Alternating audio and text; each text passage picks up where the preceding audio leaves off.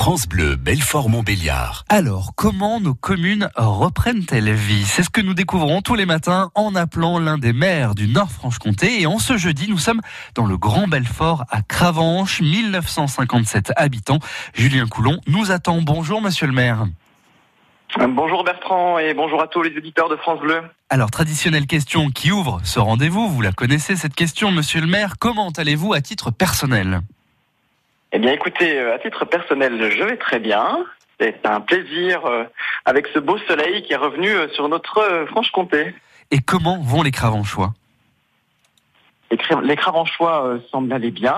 On sent que la vie reprend peu à peu son cours après le confinement. Hein. On, est, on, a, on a eu un, des temps un peu difficiles. Euh, le déconfinement est bien engagé. Et puis les gens reprennent une vie presque normale, on va dire. Les rues de Cravanche s'animent de plus en plus au fil des semaines? Alors oui, les, rues de s'animent. Hein. On a du mal euh, maintenant à se rendre compte qu'on a été confiné. C'est, ça change énormément de la période des deux mois qu'on a pu vivre où on se déplaçait avec l'ancien maire euh, Lynn Caloprisco dans la commune où, tout était désert. Alors, on doit se réinventer, monsieur le maire, avec cette crise sanitaire, et je pense notamment au conseil municipal. Lundi, c'était jour de conseil chez vous. Comment ça s'organise du coup, puisque le conseil municipal, avant crise en tout cas, c'était ouvert à tout citoyen?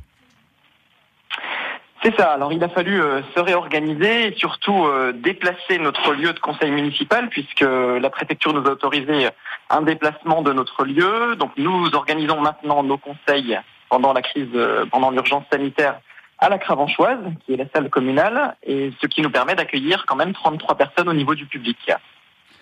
Donc les nouveaux conseillers ont pris leur, leur fonction le 25 mai. Euh, il faut tout mettre en place avec la nouvelle équipe. Et puis, euh, et puis bon, on a pris nos marques. On a fait un très grand conseil euh, lundi. Hein, ça fait partie des, des, conseils les plus importants puisqu'il a fallu voter le budget.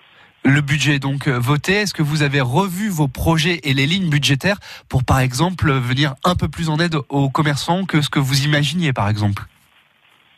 Alors nous, on a peu de commerces sur Cravanche, mais on y tient. On a des, petits commerces. Hein. On est on n'est pas une commune dotée comme les autres communes euh, alentours avec euh, avec beaucoup de commerces.